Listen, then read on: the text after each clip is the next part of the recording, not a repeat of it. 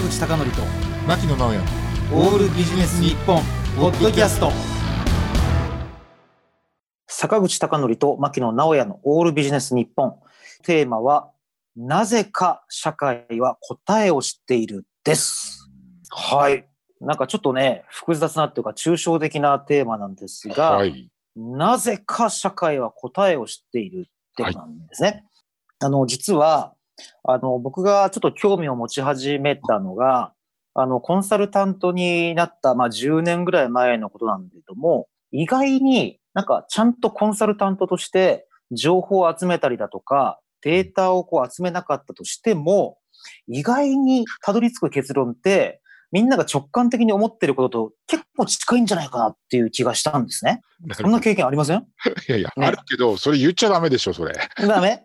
でね、その時にたまたま読んだ本に、あの、1986年の、うん。あの、チャレンジャー号の爆発っていうのがあったんですね。で、あの、まあ、これ聞いていらっしゃる方は半分ぐらいご存知かもしれませんが、まあ、チャレンジャーっていうスペースシャトルがあって、これ打ち上げられた直後に爆発してしまったんですね。はい。はい。であれ多分1月のことだったと思うんですけども、はい。そうしたら面白いことに、まあ、その製造っていうか生産に関わっている数社、まあ4社ぐらいしかなかったんですが、その4社が、あの、株式市場で、まあ当然ですけど、株価がガーって下がるわけですね。はい。で、すごい面白いと思ったのは、その4社が誰が責任かが分かんなかった状態で、その後にこの会社が問題だって分かる会社の株価だけが一番下がってたんですね。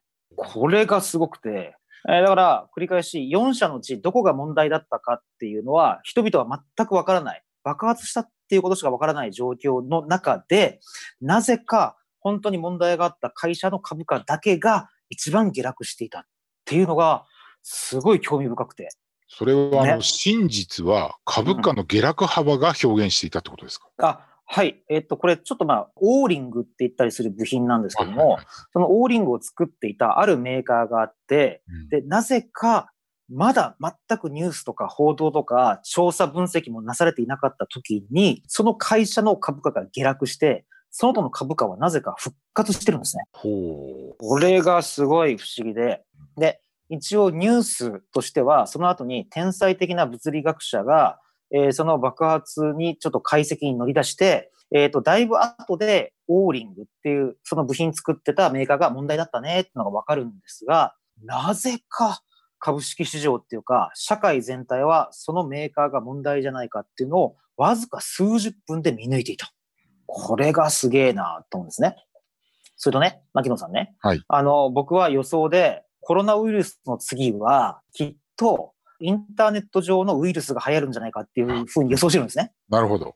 なぜならば、あの、今、なんかハッカーの側から立ったら、一番みんなを狙って効果あるのって、ズームみたいなテレビ会議システムとか、ネットをなんか標的にした方が一番いいわけなんで、はい。まあ、おそらくネットのウイルスが一番流行るんだろうなって予想しているんですけど、で非常に面白かったのが、9.11の時に、はい。あの、貿易センタービルっていうのは破壊されましたよね。はいはいで、そこで、ある証券会社の話なんですが、あの、サイバーセキュリティだとか、あるいはサーバーを管理していた、あの、管理者の方々が全員死んでしまったんですって。ほう。まあ、これちょっと本当に不幸な話なんですが、うんそうすると何が困ってるかというと、その管理者しか知らないパスワードっていうのは相当あったらしいんですよ。なるほど。じゃあその会社、証券会社は何をしたかというと、まさかの、その管理者を知っている、あの、以前の同僚だとか、あるいはその人を知ってる、あの、社員たちを集めて、こいつだったらどんなパスワードを作るかなっていうのを全員で討議させたらしいんですよ。ほう。なるほど。すると面白いことに、うんパスワード分かったらしいです。ほう。すごいですね。話ですね、それはね。う本ん。だから、意外にみんなは答えを知っているっていうのは、いろんな事例からも明らかなんですね。なるほど。さてそこで、ちょっと牧野さんに意見を聞いてもらいたいんですけど、はい今、企業の落ち込みがあまりにもすごいすごいって言われてる割には、はい。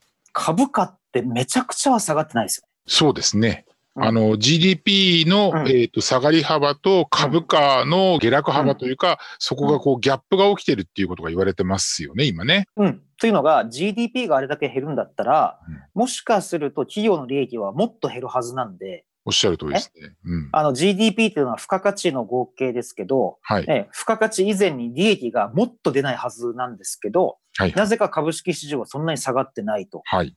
で、これはちょっとあの、あんまり予想するのもあれなんですが、はい。まあ、明るい予想としては、これまでの歴史から言うと、みんながビビってるほどは、あの、経済落ち込まないんじゃないかって見方もできると思うんですね。なるほど。そういう見通し大事ですね。本当に。うん。うん。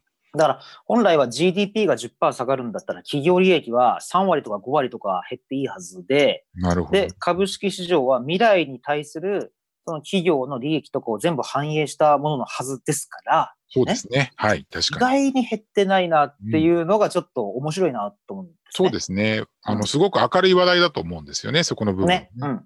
だから、あの、まあ、予想屋ではありませんので、この辺でちょっとやめておきたいと思いますが、これまでの株式市場や社会が全てを知っているという潜在的な無意識から考えると、我々の社会、あるいは我々の経済はめちゃくちゃまでは暗くないんじゃないかっていうのをちょっと僕思ってますね。なるほどですね。はい。ということで、なぜか社会は答えを知っているでした。坂口孝則と牧野直哉のオールビジネス日本ポッドキャスト。今回はここまで。次回もお楽しみに。